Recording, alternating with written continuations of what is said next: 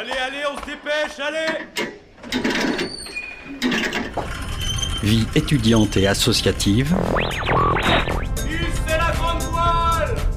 Écologie, Il y a pas de voile, abruti. Politique, culture et société, Immersion dans 10 secondes. Et parfois un soupçon de sport.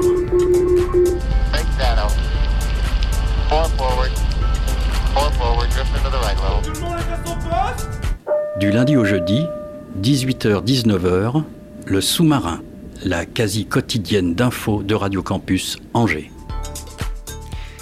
18h et 1 minute sur les ondes du Centre FM. Bonsoir à toutes et à tous et bienvenue à bord du sous-marin. Au programme ce soir, on commencera par une interview de deux représentants de l'intersyndicale euh, qui, a, qui, a, qui a mené évidemment la manifestation, qui a appelé à la manifestation contre la réforme des retraites engagée par le gouvernement. Avec nous ce soir, l'UNEF et la CFDT seront à nos micros pour revenir avec nous sur les journées de mobilisation contre cette réforme. En deuxième partie d'émission, on espère avoir le temps de voir Mathilde et Alice pousser la porte de la radio avec euh, dans leur besace une interview de Julie Gaillet, euh, puisqu'on a eu quand même l'occasion euh, de la rencontrer à l'occasion du festival Premier Plan. Sinon, pas de souci, on diffusera autre chose, une, une interview enregistrée il y a quelques semaines sur les enjeux autour de la cybersécurité. Rien à voir, mais toujours hyper intéressant. Vous avez le programme du sous-marin. Euh, accrochez votre gilet de sauvetage. Le sous-marin lève les voiles.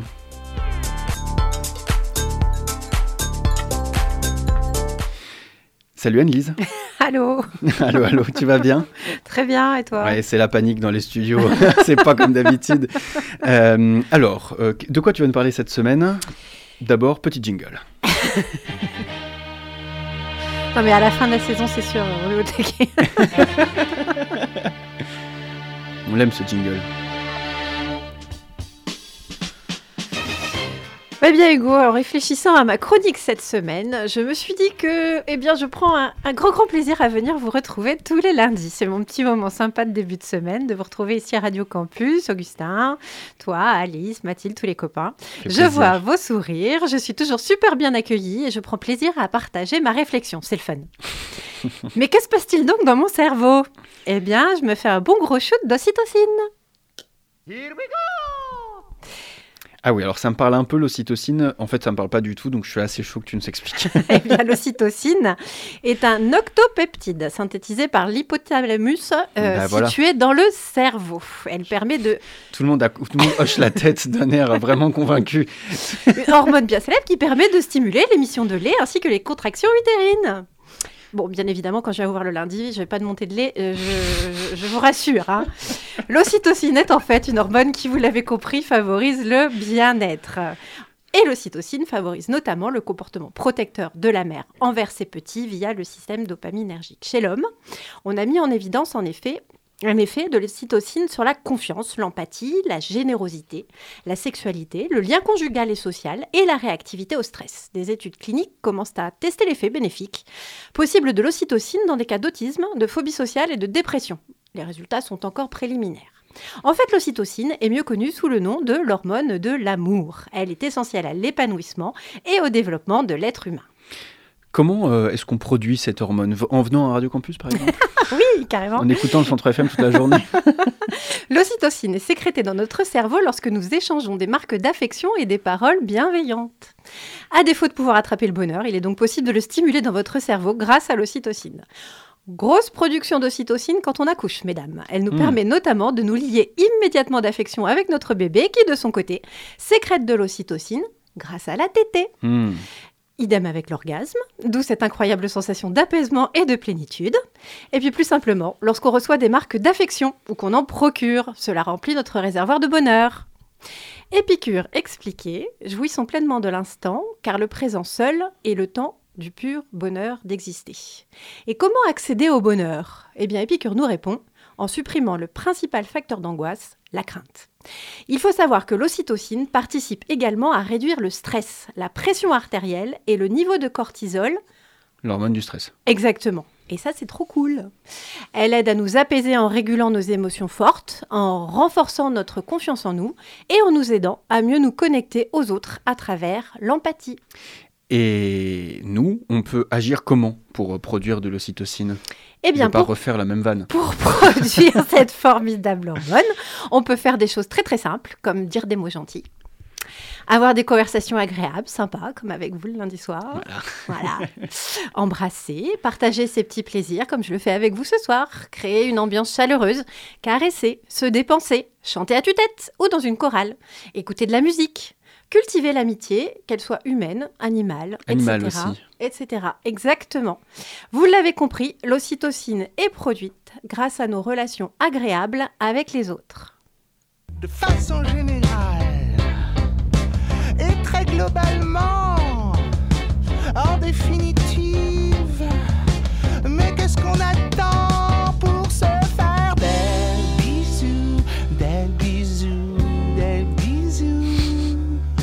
J'aime trop Philippe des Catherine. bisous, des bisous, des bisous, des bisous, des bisous, des bisous, des bisous. Alors, je sais pas si vous savez, mais ce samedi, c'était la journée internationale des câlins. Ah oui, Vous avez loupé ça oui, tout à fait. Sérieux, la Je- blague. J'ai eu la chance d'en faire. Je fais partie des privilégiés. Bon, n'attendez pas une telle célébration, vous l'avez compris cette semaine. Moi, je vous propose de prendre le temps de produire de l'ocytocine. On visite euh, sa voisine âgée ou on prend le temps d'appeler ses proches. Eh ben, courez-y. Belle semaine Merci beaucoup euh, Anne-Lise pour cette chronique. Euh, tout de suite, pre- première pause musicale sur le Centre FM. On revient juste après euh, pour revenir sur la mobilisation contre la réforme des retraites avec des représentants de l'intersyndicale du Maine-et-Loire.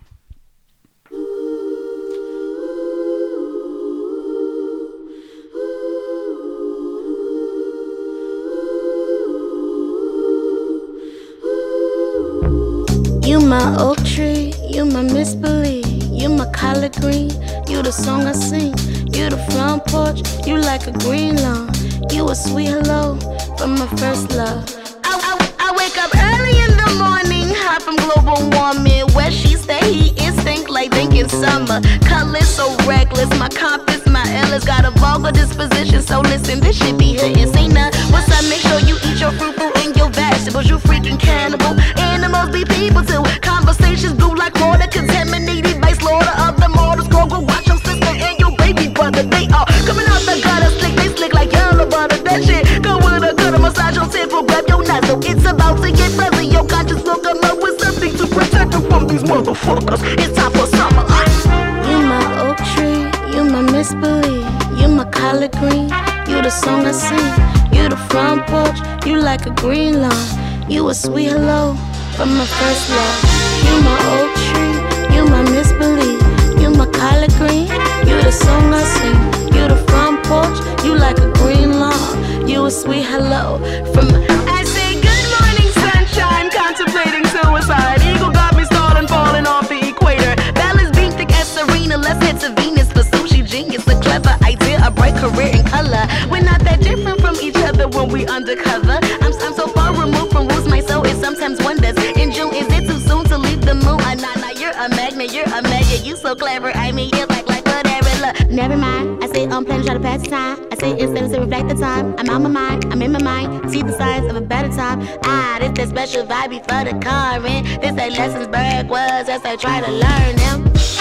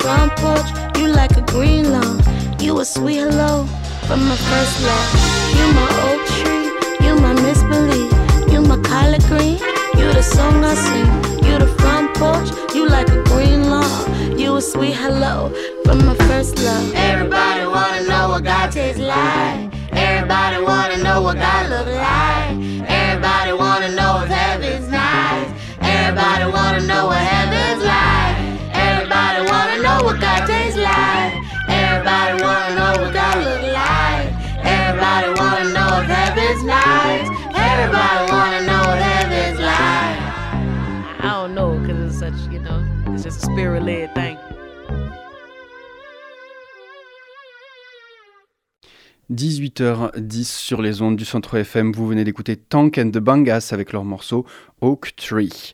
On change de sujet. Le 19 janvier dernier s'est tenue la mobilisation générale contre la réforme des retraites, réforme euh, souhaitée par Emmanuel Macron et son gouvernement, menée par la Première ministre Elisabeth Borne. Depuis 12 ans, les huit principales organisations syndicales ne s'étaient pas euh, réunies sur euh, les thématiques des réformes sociales, mais là, c'est bien le cas, et c'est pour ça que j'accueille ce soir dans le studio des représentants de cette intersyndicale à l'origine du mouvement. Antoine, Antoine Lelarge, vous êtes ici pour la CFDT. Bonsoir. Bonsoir. Euh, à vos côtés, Benjamin Briand-Boucher, membre du bureau national de l'UNEF. Bonsoir. Bonsoir. Et vous êtes accompagné par Chana Robineau euh, de l'UNEF, de la fac de lettres d'Angers, de l'université d'Angers. Euh, pour cette grève générale, beaucoup de monde était attendu partout en France et ça n'a pas loupé. Euh, classique guerre des chiffres, je vais donner les deux. Comme d'habitude, les syndicats revendiquent 2 millions de personnes dans la rue, le comptage du gouvernement 1,12 million. Bon, quels que soient les chiffres, malgré le fait qu'il y ait quasiment un million d'écart, c'est des chiffres plutôt importants. Et d'ailleurs, Philippe Martinez, le secrétaire général de la CGT, avait appelé le million de ses voeux. Je suppose que tout le monde est satisfait autour de cette table. Euh, bah, globalement, euh, du côté des organisations de jeunesse et particulièrement de l'UNEF, nous on est plutôt très satisfaits, euh, que ce soit de la, participation étudiante. Alors à Angers, ça s'établit à plus de 1000 personnes. Ça faisait un bon bout de temps que le cortège jeune n'avait pas été aussi gros. Et puis en fait, par aussi cette unité et cette action syndicale qui était en fait particulièrement frappante. Ouais.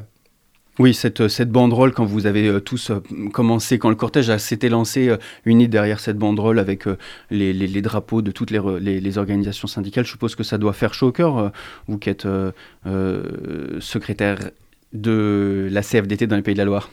Oui, alors ça fait, ça fait chaud au cœur. En tout cas, on a vécu un, un beau moment euh, collectif, euh, uni. Alors ça fait de l'ocytocine sûrement quand on se réunit tous ensemble euh, pour, euh, pour faire ces, ces mobilisations D'ailleurs, Anne-Lise, est-ce que, on mobi- est-ce que l'ocytocine euh, vient de... Je sais pas, vous avez eu une montée de lait Pas de montée de lait.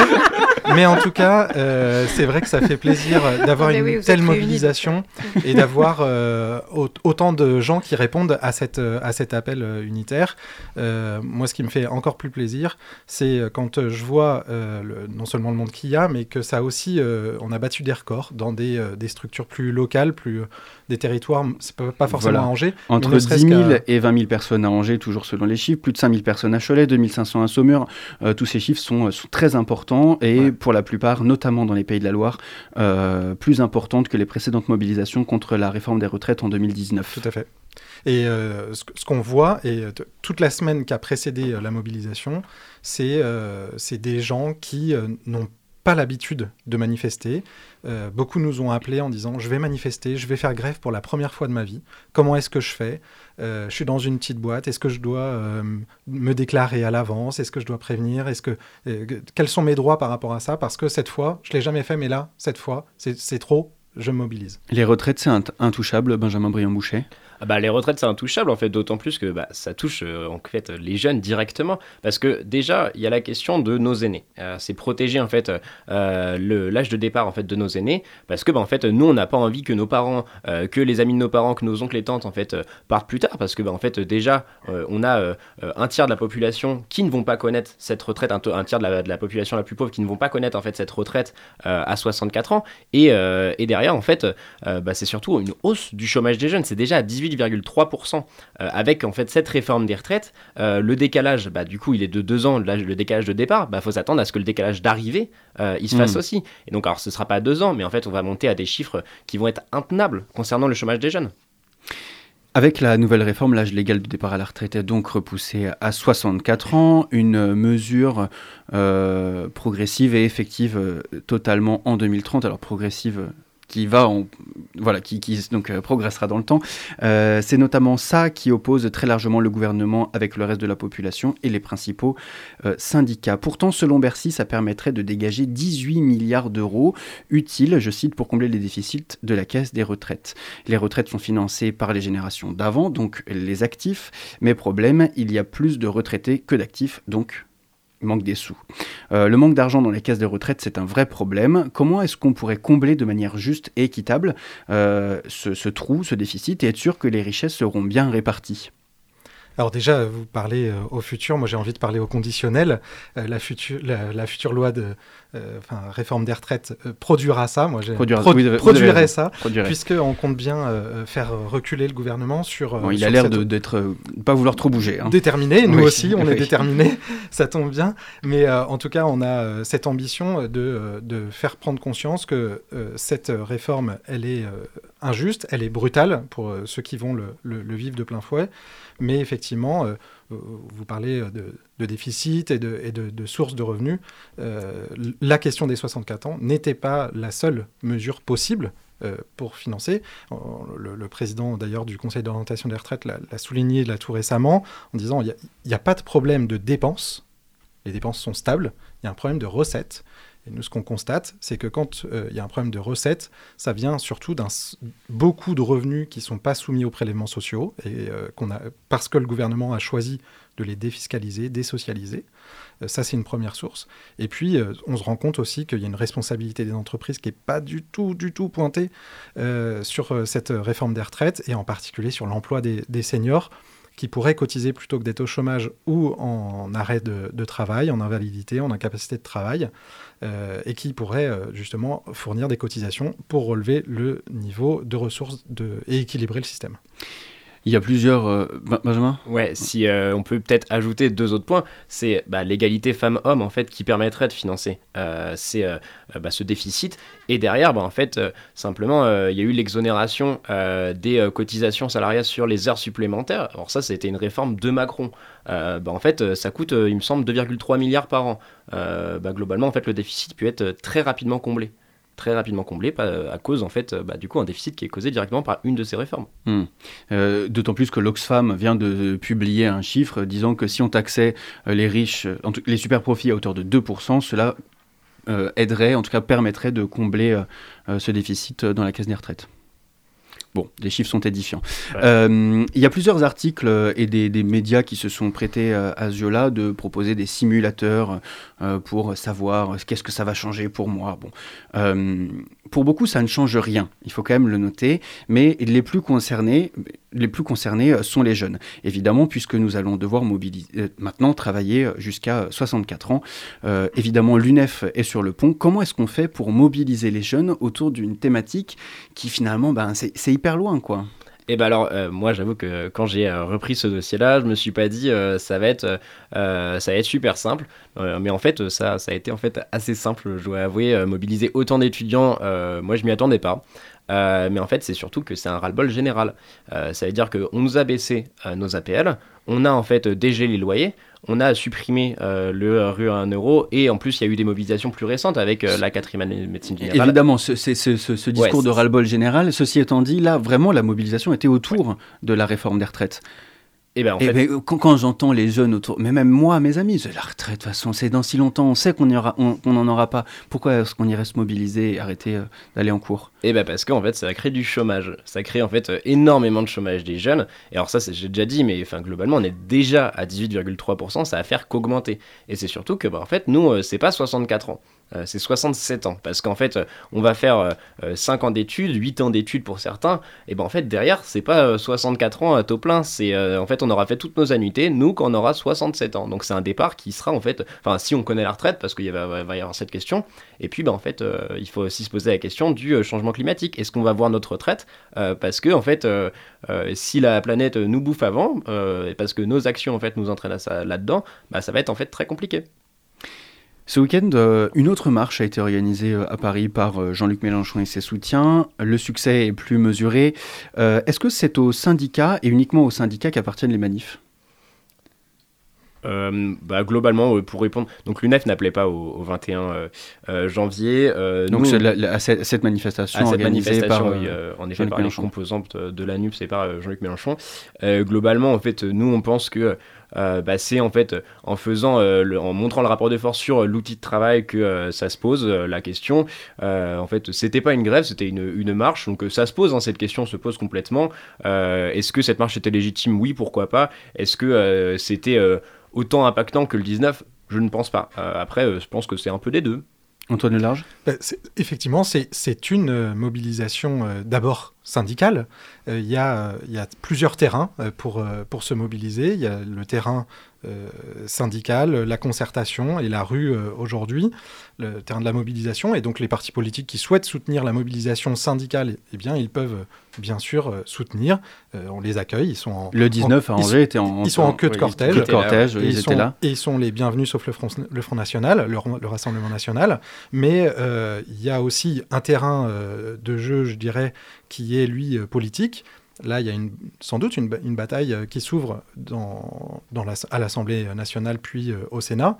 Eh bien, effectivement, à ces, à ces élus politiques de jouer euh, sur leur terrain.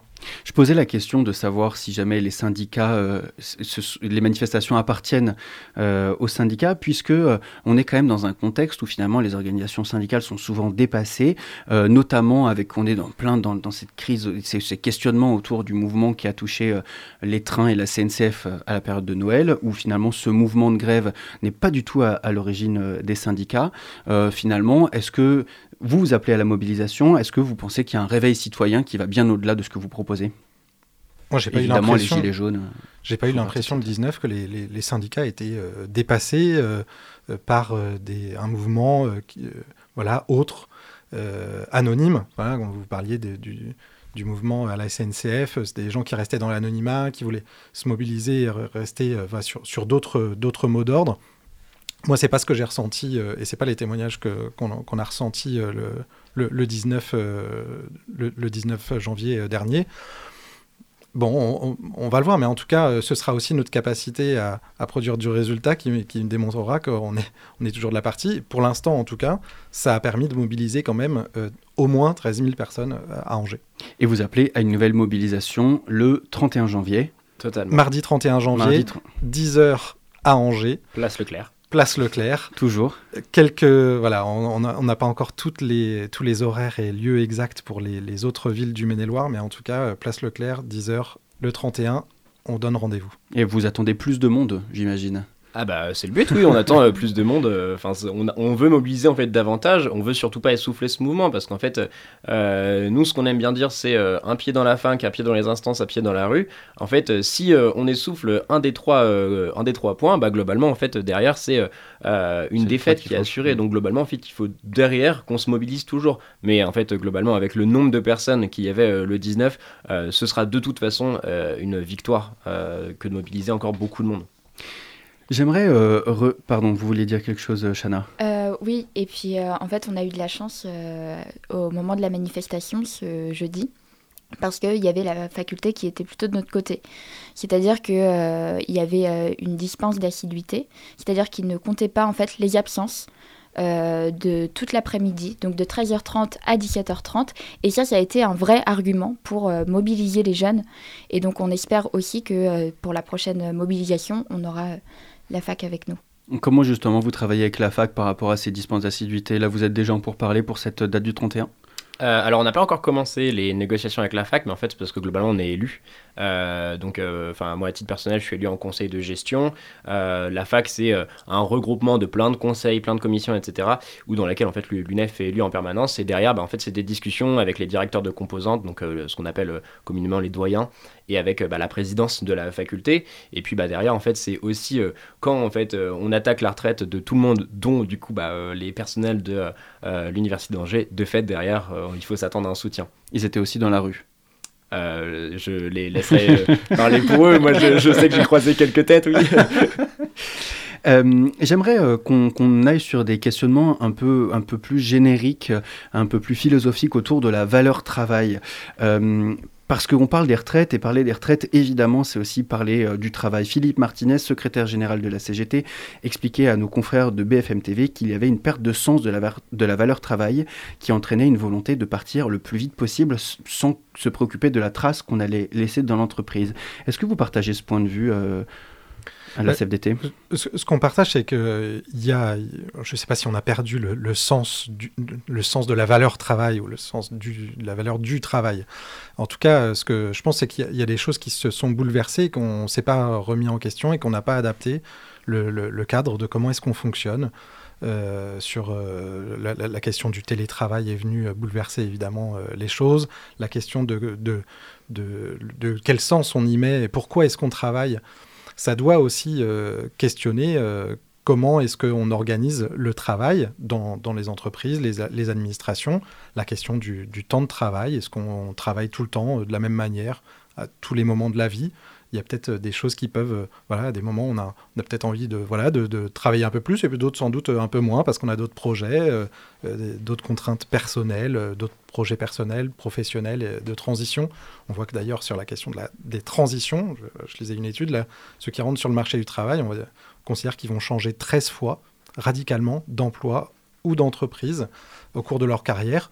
On voit que ça bouleverse les choses et qu'on n'est plus sur les mêmes, les mêmes registres. Donc ça doit questionner, ça doit, ça, doit faire, euh, faire évoluer les choses. Est-ce que ce sont des questions qui vous traversent, vous aussi, notamment à la fac de lettres, où finalement euh, la question de cette valeur travail est forcément euh, un peu euh, différente que quand on est dans des filières euh, professionnelles? Euh, Euh, bah, ou- globalement, en fait, euh, oui, euh, c'est quelque chose qui nous travaille, en fait. C'est notre. C'est quelque notre- chose qui vous travaille Bien sûr. mais enfin, c'est- non, mais en fait, globalement, ce qui- ce qu'il faut se poser, c'est notre utilité, en fait, dans la société. C'est qu'est-ce que nous, on porte? Alors, ça va avec, en fait, tous les enjeux actuels, c'est-à-dire bah, la- les enjeux sociaux, les enjeux, en fait, climatiques. Si derrière, on a, en fait, un travail qui n'a pas de sens, on le voit avec, en fait, l'ubérisation permanente de la société, avec, du coup, tu le disais, Antoine, le télétravail qui se met de plus en plus euh, en place. Euh, derrière, si euh, en fait on est isolé socialement, alors qu'en fait le travail à la base ça permettait aussi ça, à s'émanciper en fait, bah, du coup euh, dans, notre vie. En fait, euh, si derrière ça n'a plus de sens, et bah de fait oui, on, doit en fait euh, se poser cette question euh, de la valeur travail. Euh, nous on pense que en fait le travail ça a un sens, ça a en fait euh, un vrai, euh, une vraie plus-value en fait sociale euh, pour, euh, pour du coup les travailleurs et les travailleuses. Et du coup bah en fait nous en tant que travailleurs et travailleuses en formation, bah, il faut qu'on se pose cette question-là. Et donc, bah, en fait, euh, nous, euh, c'est pas travailler moins, en fait, euh, c'est travailler mieux euh, et travailler tous, surtout. Hmm. Anne-Lise, euh, tu voulais réagir Ouais, je te remercie pour ta question, je la trouve super pertinente. Les mots ont, un- les mots ont, un- ont une importance. Et le travail, effectivement, je suis ravie qu'on parle de travail, parce qu'on cherche un emploi à Pôle emploi. Tu vois? Hmm. Et l'emploi est souvent, quand on parle d'emploi, on parle de chômage. Tu parlais de chômage tout à l'heure. Donc euh, travail, emploi, chômage, enfin, je questionne tout ça. C'est très Hmm. intéressant. Et finalement, comment est-ce que finalement la retraite, c'est se retirer du monde du travail, alors qu'on on voit que les retraités sont aussi les personnes qui permettent de faire vivre tout le qui a tissu été associatif. souligné, Le tissu associatif euh, est hyper, hyper important et nos retraités sont hyper importants pour, euh, pour faire vivre ce tissu associatif, c'est clair. Hmm.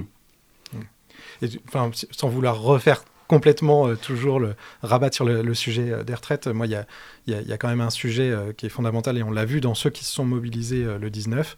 C'est aussi tous ces travailleurs là qu'on a appelés, alors j'aime pas le terme, mais je vais le dire comme ça parce que tout le monde comprend, les travailleurs de la deuxième ligne qu'on a applaudi, on a dit ils sont utiles pour la société et Mm. on va les, revaloriser. Bah, non seulement ils n'ont pas été revalo- revalorisés, mais en plus ils sont les premiers qui vont être euh, impactés par la réforme Par la réforme que des retraites, bien c'est sûr. souvent euh, ceux qui ont commencé euh, d'ailleurs euh, le, le plus tôt. Le gouvernement explique que, je cite, 4 Français sur 10 partiront à la retraite avant 64 ans. Cette réforme va protéger les femmes et les plus fragiles. Ce sont les 30% les plus modestes qui vont bénéficier de cette réforme. Euh, Qu'est-ce que vous avez à répondre à Finalement, moi, quand je lis ça, je me dis, ah, bah, ça va en fait. C'est un peu un tissu de mensonges. C'est-à-dire que, euh, en fait, selon l'INSEE, euh, les femmes, euh, par rapport aux hommes, durant la retraite, touchent 800 euros de moins. Donc, c'est une réalité. En fait, cette réforme des retraites, ça ne permet pas l'égalité entre les femmes et les hommes. Et les chiffres sont là. Mais en fait, ça vient témoigner aussi d'une réalité plutôt sociologique, c'est-à-dire que les femmes, la plupart du temps,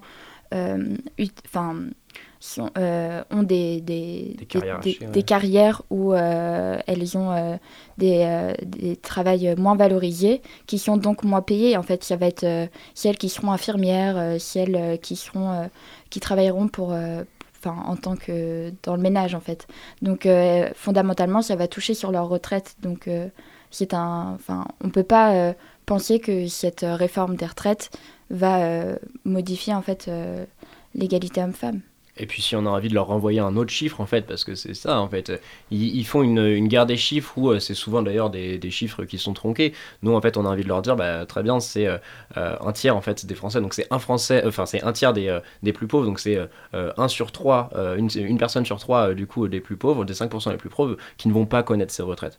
Nous ce qu'on dit c'est qu'en fait c'est la réforme des retraites d'Emmanuel Macron, en fait ça va conduire à quoi? Ça va conduire à, nous on va toquer aux, aux CTU, en fait dans les CTU, on va aller differ euh, sur nos facs euh, des tracts euh, en expliquant voilà les enjeux de cette réforme. Et en fait ça, va être une fois sur trois un étudiant en fait qui va pas connaître sa retraite. Et ça en fait c'est juste une réalité de cette réforme. Et puis bah derrière oui bah, je rejoins complètement Chana hein, sur bah, derrière les femmes ce sont les personnes qui ont les carrières hachées. Donc de fait en fait qui ne vont pas avoir un taux plein à 64 ans et qui vont en fait réunir les que super tard et donc bah faut euh, se poser la question de est-ce que ça va pas être euh, finalement des retraites à 67 ans pour euh, la quasi-totalité de la population?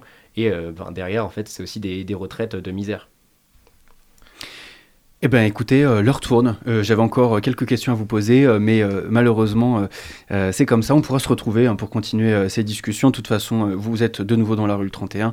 Euh, Radio Campus Angers sera évidemment sur place pour couvrir toute cette actualité autour de la lutte contre la réforme des retraites. Merci beaucoup à vous trois, Benjamin Briand-Boucher, Antoine Lelarge et Chana Robineau, d'avoir participé à cet échange. Merci également à toi, Anne-Lise, pour cette chronique et, toujours ce point de vue nuancé.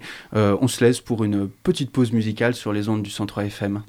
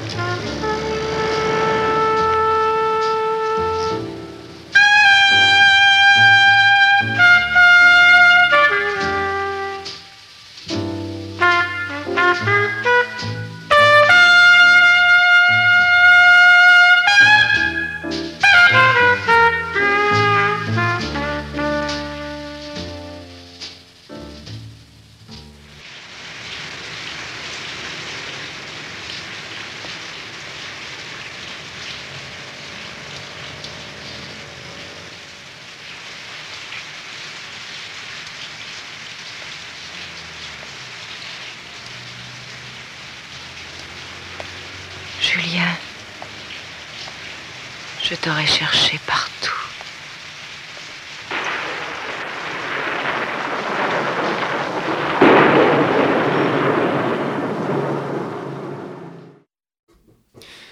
De retour sur les ondes de Radio Campus Angers, vous venez d'écouter une, euh, interview, une improvisation de Miles Davis à propos de Jeanne Moreau. Jeanne Moreau mise à l'honneur à l'occasion du festival Premier Plan, que nous couvrons avec nos partenaires et collègues de Radio G euh, tous les soirs de la semaine jusqu'à lundi de la semaine prochaine. Euh, nous aurons un sujet commun ensemble diffusé conjointement sur nos deux radios et aujourd'hui c'est Radio G qui à l'occasion de l'ouverture du festival euh, nous propose un sujet, c'est Nicolas qui est allé à la rencontre des festivaliers. Nous sommes le lundi 23 janvier 2023 et comme chaque fin janvier depuis maintenant 36 ans, le festival Premier Plan prend ses quartiers dans le centre d'Angers. L'occasion pour nous de venir à la rencontre de ceux présents à ce festival qui anime leur cœur de cinéphiles. Pour beaucoup, le festival est un rendez-vous culturel incontournable. Ça fait presque dix ans, moi, déjà que je viens. Depuis dix années, euh, et puis bon, bah, on vient tous les ans. Généralement, on, aime bien, histoire de, de voir bah, quels sont les nouveaux films en compétition. Et puis, bah, pour pouvoir rencontrer les acteurs, les équipes de films. Qu'ils soient d'Angers ou d'ailleurs, Premier Plan est LE rendez-vous pour ceux qui aiment le cinéma. Car oui, le festival prend bien ses quartiers à Angers, mais le public, lui, n'est pas uniquement angevin. Certains viennent des quatre coins de la France, comme cette femme qui vient en repérage de prochains films à diffuser dans son cinéma bénévole en Bretagne. Oui, oui, en Bretagne. Parfaitement, parfaitement. Quand on aime, on compte pas. On a eu le coup de foudre et donc on continue à venir pour ce coup de foudre parce que c'est magnifique. Et il y a beaucoup de jeunes, ce qui change un petit peu des fois de, sur d'autres festivals où c'est un festival de cheveux blancs, mais là, non. Il y a de la jeunesse, il y a de l'énergie, il y a de la vie. Certains autres viennent du Mans, de Cholet ou bien du centre de la France. Le festival se nourrit de cette richesse culturelle. C'est cela qui crée cette ambiance propre au festival angevin. Sur l'ambiance, sur les films, sur les découvertes, sur les rencontres, euh, c'est super, c'est super. Et si Premier Plan est réputé, c'est aussi pour sa richesse de propositions cinématographiques. Nous, justement, si on vient ici, c'est justement pour rencontrer des réalisateurs euh, qu'on ne connaît pas encore et voir un petit peu euh, ce qu'ils vont faire. Des cours au long métrage, des masterclass aux lectures de scénarios, le centre des congrès déborde d'activités. Les rétrospectives, les rencontres, les masterclass, euh, là on est ravis, euh, Sorogoyenne c'est super. Il y a aussi des découvertes, lecteurs de scénario, euh, ça c'est génial. Activité parfaite pour un jeune public venu en nombre ce lundi après-midi. Le lycée Chevrolier est venu en force, accompagné de deux enseignants qui m'expliquaient que la culture cinématographique se perdait auprès des jeunes face à l'explosion des plateformes de streaming et le tarif d'accès aux salles de cinéma de plus en plus élevé. Les jeunes sont beaucoup moins attirés D'autant plus depuis la pandémie de Covid-19 qui a considérablement altéré la relation entre les jeunes et le 7e art. Pour le lycée Chevrolier, Premier Plan est une porte d'entrée au monde du cinéma. C'est par ce biais qu'ils tentent par tous les moyens d'initier certains de leurs élèves à cette culture. Et ça marche, me confiait-il. Certains anciens élèves passés par Premier Plan pour la première fois grâce à leur lycée sont désormais des habitués des salles obscures. Mais ce festival est aussi animé par toutes ces petites mains qui, au travers des couloirs, aident les rares visiteurs qui ne seraient pas habitués au festival à trouver leur chemin. Pour certains, c'est la première fois et le rythme des premiers jours se fait déjà ressentir sur l'organisme. Beaucoup de fatigue accumulée, mais une expérience riche en émotions et en rencontres. Passionnés de cinéma, certains comptent bien profiter du festival pour assouvir leur soif de films en tout genre. Vous l'aurez compris, il y a autant d'histoires à raconter que de personnes présentes à ce festival. Nous ne sommes que lundi et le festival Premier Plan ne fait que commencer.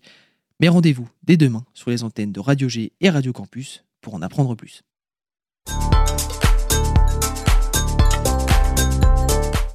Euh, un papier, un, petit reportage réalisé par Nicolas, donc volontaire en service civique à Radio G. On écoute euh, juste après la chronique d'Hermine euh, l'interview de Julie Gaillet, puisque les filles sont arrivées avec euh, l'interview dans leur carte SD.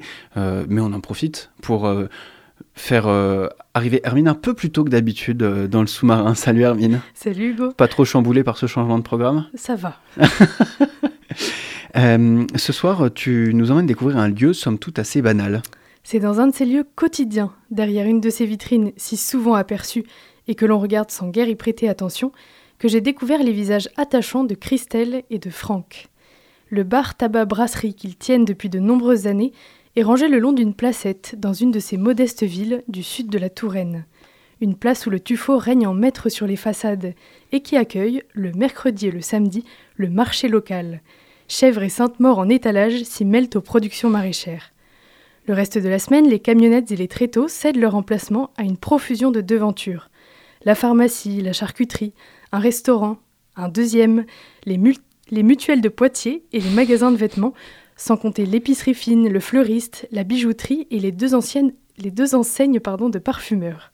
Parmi elles, le Balto, une sorte de carrefour des pas perdus où l'on retrouve toutes sortes d'habitués. Et euh, ce bar brasserie, euh, je suppose qu'il a un petit sel particulier? Il est à peine 8 heures lorsque je m'approche de cette large vitrine. Le haut vent n'est pas encore déployé, mais l'éclairage a repris du service depuis quelques heures déjà. Sous le fameux losange rouge des bureaux de tabac, le bal des arrivées matinales bat son plein. Franchir les parterres de tables et de chaises étalées sur le trottoir, pousser la porte vitrée, ornée de lutins peints à la main, puisque nous sommes à quelques semaines de Noël, poser le pied sur le carrelage et lancer son regard à la ronde. À droite, près de l'entrée, des étagères d'apothicaires accueillent toutes sortes de paquets de tabac et de cigarettes rangés en ligne. De part et d'autre de la caisse, les couleurs criardes des cartons de loto et autres jeux risqués interpellent. Sur des présentoirs, des piles de journaux fraîchement imprimés chantent les louanges des réussites locales et étalent en grosses lettres les dernières nouvelles plus ou moins sensationnelles. Dans le prolongement de ces étagères quotidiennement approvisionnées, un long comptoir en bois, le fameux zinc. La caisse enregistreur y côtoie les tireuses à bière. En première ligne, quelques plateaux prêts à servir, une corbeille de croissants parfumés au beurre et une enfilade de tasses vides ayant accompli dignement leur office. Elles attendent d'être nettoyées. Comme à son habitude, l'artillerie lourde occupe la dernière, ligne de ce front en, effervescence. Un percolateur massif crache, tout saute, souffle, ronfle et distille à intervalles réguliers son nectar noir. Il me semble que chaque élément a su trouver ici sa juste place pour que le service se déroule sans accroc. Face au comptoir, une vaste salle, boiserie, table carrée, siège aux assises de cuir rouge, séparée par de petites allées où circulent les plateaux en équilibre. Une décoration sommaire mais non moins chaleureuse, et le menu du jour inscrit fièrement sur de grandes ardoises. Il est encore tôt. Le soleil est à peine levé, mais quelques occupants ont déjà pris possession de la salle. À ma gauche, deux Roumains en tenue de travail discutent chantier. Un peu plus loin, un homme et une femme échangent les dernières nouvelles. Sur ma droite, une armoire à glace un peu renfrognée feuillette délicatement le journal et tient entre ses doigts épais ce qui ressemble à un expresso. Pendant ce temps, le comptoir s'agite, réveillé à intermittence régulière par le claquement de la porte et une bouffée d'air froid. Je suppose que les propriétaires de ce lieu doivent avoir un charme. Ils doivent être des gens formidables. Ce lieu n'aurait aucune raison d'être sans Christelle et Franck, tenanciers souriants et sympathiques, qui surdonnaient à cet endroit une couleur particulière, une âme en quelque sorte. Les entrées, les sorties sont ponctuées de salutations chaleureuses et personnelles. Ils connaissent leurs clients et émaillent le service d'un petit mot pour chacun. Ils savent qui a besoin d'être réconforté, qui se porte bien, quels événements heureux ou malheureux occupent les esprits de ceux qui viennent trouver ici un siège confortable et un café brûlant. Cheveux bruns, visage barré d'un tendre sourire, Christelle veille maternellement sur ses hôtes. Grand, cheveux épars et blanchis, regard doux, Franck s'agite, puis prend le temps qu'il faut pour discuter avec chacun, avant de se relever pour honor- honorer la dernière commande qui ne peut pas attendre. Le balto ne serait rien sans ces deux-là, dur à la tâche, disponible, attachant et profondément attaché à cette routine des confidences au comptoir. Eh bien, écoute, euh, euh, c'est quand vous voulez, chers auditeurs de Radio Campus Angers, mais également Hermine, Mathilde, qui, qui, qui veut qu'on aille prendre un, un petit verre tous ensemble au Balto. J'ai envie de rencontrer euh, Christelle et Franck. Tu, tu, tu nous emmènes? Oui, alors c'est pas tout près, mais on peut y aller. On peut y aller quand même. Là où on va surtout, c'est sur une nouvelle pause musicale sur les ondes du Centre FM.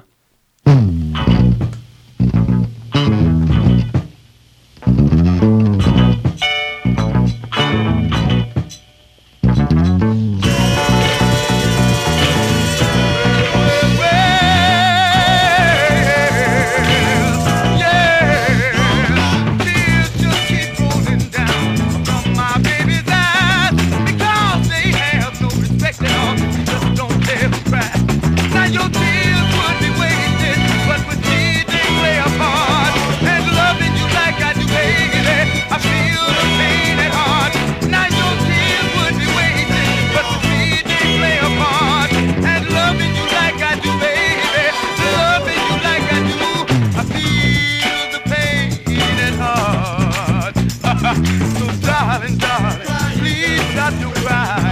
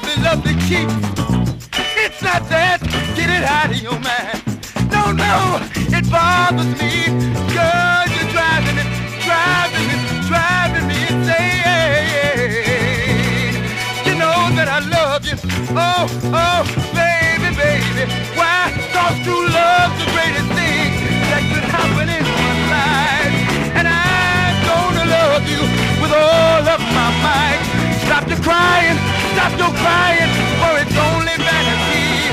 Don't cry, don't cry, good God, tears, don't me. Oh, don't cry, please, don't cry, good God, tears, La course contre la montre n'aura pas marché. On ne pourra pas diffuser Julie Gaillet ce soir, c'est pas très grave. Euh, je vous le garantis que ce sera euh, demain sur les ondes du Centre FM. Ceci étant dit, autre sujet, autre perspective, l'importance de la cybersécurité et les enjeux euh, autour de la sécurité de nos systèmes informatiques. Une interview que nous avions réalisée il y a quelques semaines. Le centre hospitalier de Versailles dans les Yvelines est victime euh, depuis samedi d'une cyberattaque. Tous les systèmes informatiques de l'hôpital sont inaccessibles. Le personnel n'a plus le droit d'utiliser les ordinateurs, tout se fait manuellement et les données de santé ne sont plus centralisées. Face à ces contraintes, l'hôpital a dû renforcer ses effectifs pour veiller à la santé des patients. Une rançon a été réclamée, mais Richard Delepierre, coprésident du conseil de surveillance de l'établissement, a déclaré à l'AFP qu'il ne paierait pas la rançon. Euh, Marion, Prudor, Marion Prudhomme et Kariskik, bonsoir. Bonsoir. Bonsoir. Vous êtes membre de l'ESEP, l'école supérieure du numérique d'Angers et d'Aix-en-Provence. Euh, Karim Skik, est-ce que la réaction de l'hôpital de ne pas payer est la bonne chose à faire? Oui, effectivement, parce que euh, déjà l'attaque qui s'est faite, c'est une attaque par ransomware. Donc là, c'est un malware qui euh, prend part à votre système d'information et qui euh, pratiquement chiffre tout- toutes les données. Donc pour, euh, pour les récupérer, il faut ce qu'on appelle une clé de déchiffrement. Donc là, les, les attaquants, ils demandent une rançon pour vous donner cette clé. Et le fait de ne pas payer, c'est, c'est bien sûr, on perd nos données, mais c'est l'action que tout le monde doit faire. Comme ça, les attaquants, ils ne seront plus amenés à faire ce genre de truc parce qu'ils vont dire, ça sert à rien en fait de, d'attaquer les systèmes d'information si tout le monde ne paye pas. En l'occurrence, les gens payent. Oui, mais ils, ils payent. Il y a même des assurances qui, euh, qui offrent des services pour euh, euh, Payer les- voilà, payer les rançons. Voilà, donc ouais. pour dédommager les, Oh. les personnes. Donc voilà, mais c'est une grosse histoire là. Ah En l'occurrence, dans cette situation-là, euh, moi, en tant que citoyen français, j'aurais tendance à me dire qu'il n'y a rien de plus important que la vie des patients de l'hôpital de Versailles et que l'argent n'a que peu de valeur face à la santé de nos concitoyens et concitoyennes. Pourquoi est-ce qu'il faut tout de même ne pas payer, surtout dans cette situation? Là, on parle de la santé de, de- de patients quand même. Oui, c'est parce que quand on paye, on n'a aucune garantie qu'on va récupérer nos données. Et le fait de payer, ça veut dire que euh, on, on donne un message aux attaquants, à tous les attaquants de, de la planète, qu'on est euh, des, des victimes qui payent. Donc euh, on sera attaqué encore une fois, deux fois, trois fois dans, dans le futur. Parce qu'ils vont se dire, bon, ils, ils payent, donc tant pis, on va les attaquer encore une fois. Et- Alors, je suppose qu'il y a plein d'astuces pour éviter ces attaques. Euh, Euh, oui, il faut renforcer le- la sécurité, il faut des budgets, il faut du personnel.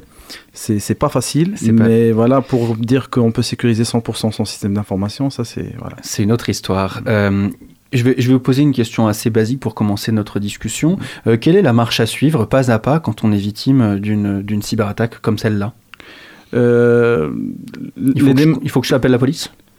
Oui et non, ça dépend. Donc, en cybersécurité, c'est c'est une question de contexte. Donc là, il y a énormément de types d'attaques. Donc ça dépend des types d'attaques. Et ça dépend aussi des données qui ont été touchées. Donc là, il y a des, plein de trucs légaux qui, qui entrent en jeu. Mais généralement, quand on est touché par ces- cette attaque, la première chose, il faut notifier les personnes concernées. Deuxième chose, il faut isoler le système d'information euh, de telle sorte que l'attaque ne puisse pas se propager de- sur, une, sur un large échelle. En gros, ça veut dire éteindre tous les ordinateurs. Et voilà, et surtout les découper du réseau. Parce que les éteindre et a- après les, les rallumer et les laisser euh, connecter au réseau, euh, ça va faire en sorte que la propagation va continuer. Donc euh, c'est surtout ça. Comment lutter contre les attaques informatiques? On pense évidemment à ne pas cliquer sur les liens dont on ne connaît pas la provenance par mail, ou protéger ses mots de passe. Est-ce que c'est vraiment aussi simple que ça? Non, pas du tout. Euh, à chaque fois, on dit à nos étudiants que la chose la plus simple à faire, c'est d'attaquer les systèmes d'information, mais pour la sécurisation, ça, c'est une autre histoire. C'est vraiment très difficile. Parce que pour sécuriser un système d'information, donc on ne peut pas déjà sécuriser de la même façon deux systèmes d'information parce que tout est une question de contexte dans, dans, dans la cybersécurité. Euh, ensuite, il faut mettre plein de stratégies. Il y a ce qu'on appelle les stratégies de gestion de risque, la stratégie de cyber-résilience pour euh, faire des réponses à ce genre faut Qu'est-ce que c'est la cyber-résilience? La cyber-résilience, au fait, c'est le fait euh, d'avoir des stratégies qui vont nous permettre de résister à ce genre d'attaque. Ça concerne de mettre des stratégies qu'on appelle par exemple zéro trace, de mettre de la sauvegarde, de dépliquer des, données dans des zones géographiques éloignées. C'est d'avoir du personnel qui peuvent isoler et ré- réagir rapidement face à des attaques. Donc ça, c'est de la cyber-résilience. Il y a plein de choses qui doivent être euh, mises en place. Avoir des équipements de sécurité, former le personnel avoir euh, ce qu'on appelle le threat intelligence, ça veut dire être informé de toutes les, les dernières nouveautés de cybersécurité, que ce soit en attaque, en défense. Donc, euh, c'est pas une mince affaire. Et c'est pas et c'est pas gratuit. Je suppose que ça doit coûter beaucoup d'argent. Une solution gratuite, en tout cas celle que j'utilise. Moi, Hugo, l'internaute euh, primaire que je suis, euh, je me dis bon pour euh, pour être un as en cybersécurité, j'ai juste à trouver un mot de passe qui va un mot de passe qui va bien. Bon, mon mot de passe, je vais je vais vous le dire, ça va vous faire des frissons. C'est grosso modo le même hein, sur sur tous les sites que j'utilise. Comment est-ce que je fais pour trouver un mot de passe ultra sécurisé tout en m'en souvenant? Euh, C'est un exemple, hein. j'ai pas du tout le même mot de passe sur toutes mes plateformes. Je m'en doute. Donc, euh, donc les- déjà, il y a une, différence entre la sécurité de, des gens, de, de personnes, et la sécurité des systèmes d'information d'entreprise. Parce qu'en entreprise, il n'y a pas que les, les, les terminaux ou bien les PC. Il y a le réseau, il y a les, le- les transits de données, il y a plein de choses qu'il faut sécuriser. Euh, la plupart du temps, nous, on traite la sécurité des, des organismes, des, euh, des entreprises, et pas des particuliers. Mais si on parle de sécurité des particuliers, il, il existe énormément de solutions de gestion de mots de passe. Donc là, pour euh, mémorer votre mot de passe, il suffit d'utiliser un gestionnaire de mots de passe qui va générer des mots de passe qui sont complexes et qui va vous permettre de sauvegarder ces mots de passe de façon sécurisée. c'est formidable puisque c'est un peu ce que je fais. J'ai un trousseau euh, qui est proposé par mon moteur de recherche. Est-ce que c'est une, bonne solution? Euh, oui et non, parce que euh, souvent les moteurs de recherche, ils sont eux-mêmes euh, victimes de ce qu'on appelle des vulnérabilités. Donc euh, il y a des attaquants qui peuvent euh, s'introduire à votre browser et avoir carrément des, des mots de passe de voilà. Mais il y a des, moi ce que ce que je propose plutôt, c'est d'utiliser des, des gestionnaires de mots de passe vraiment dédiés à ça. Par exemple il y a KeePass, il y a, il y a le, la solution de Kaspersky, il y a la solution de McAfee, il y a énormément de, de gestionnaires de mots de passe qui sont euh, dédiés à, à ça. Je vais vous poser, euh, on va changer un petit peu de, de sujet. Euh, on est dans un contexte géopolitique aujourd'hui euh, qu'on connaît, euh, très tendu, euh, notamment avec ce conflit entre la Russie et l'Ukraine. Et on a tous entendu parler de ces fameux hackers russes qui seraient partout et nulle part. Euh, Est-ce que c'est un mythe ou une réalité qu'on est dans un contexte géopolitique tendu qui est favorable à cette guerre des données et ces fameux hackers russes tels qu'on les imagine? Oui, c'est pas un mythe parce que et c'est pas que la Russie. Tous les pays maintenant, ils ont un arsenal de, de cybersécurité parce que là, les guerres actuelles ne, sont, ne, sont- ne se font pas, ne se font plus en, avec des armes, mais ils se font avec des. ne se font plus qu'avec des armes. Qu'avec Oui, parce armes. qu'il y en oui, a quand même encore. hein. Ouais, mais il y, a- il y a énormément d'affaires. Il y avait par exemple l'affaire de Snowden qui nous a démontré que euh, les pays investissent énormément de sous pour euh, se protéger aussi, pour avoir des mesures pour hacker d'autres systèmes d'information. Euh, c'est pas qu'un mythe, malheureusement, c'est pas qu'un mythe. Euh, par exemple, la Russie, elle a pu hacker avant la guerre tous les sites gouvernementaux de, l'Ukraine. Il y avait un message qui a été envoyé euh, we are coming. Donc, ça, c'est une attaque réelle que la Russie a fait euh, contre euh, l'Ukraine avant de commencer la vraie guerre. Donc je suppose qu'il y a un vrai enjeu géopolitique autour de la cybersécurité. Euh, Marion Prudhomme, je me tourne vers vous. Comment est-ce que vous accompagnez vos, étudiants à, ces enjeux autour de la cybersécurité, notamment dans ce contexte géopolitique tendu? Oui, alors nous, on les accompagne de différentes manières. En fait, on va avoir tout ce qui va avoir trait aux formations. Donc, on a une formation qui est spécifique sur le numérique et donc on va former des ingénieurs du numérique spécialisés en cybersécurité. Donc, Karim est le, titulaire. Et puis, on va avoir euh, des bachelors aussi euh, dédiés à la cybersécurité. Euh, on fait aussi des, offres de formation pour les entreprises. On a monté un dispositif qui s'appelle le Cyber Security Innovation Hub. Donc, Karim est le coordinateur by qui sera inauguré en mars. Et donc, dans le, cadre de ce dispositif, pardon, euh, on organise des webinaires, on organise des ateliers de bonne pratique, on organise des formations qui visent un peu à former aussi bien les étudiants que les entreprises du territoire à la cybersécurité, à ces enjeux. Oui, une interview que vous pourrez retrouver euh, sur les ondes euh, de Radio Campus Angers euh, dès demain ou sur notre site internet en intégralité, car là, le temps nous est compté, le temps presse, et c'est déjà la fin de ce sous-marin. Merci à toutes et à tous de nous, de nous avoir suivis. Merci beaucoup à Mathilde, à la technique. Merci beaucoup également à toute l'équipe de la rédaction pour ces premières journées mouvementées de premier plan. On se retrouve dès demain, même jour, même heure, même fréquence, sur les ondes de Radio Campus Angers. Et surtout, n'oubliez pas, les bonnes ondes, c'est pour tout le monde.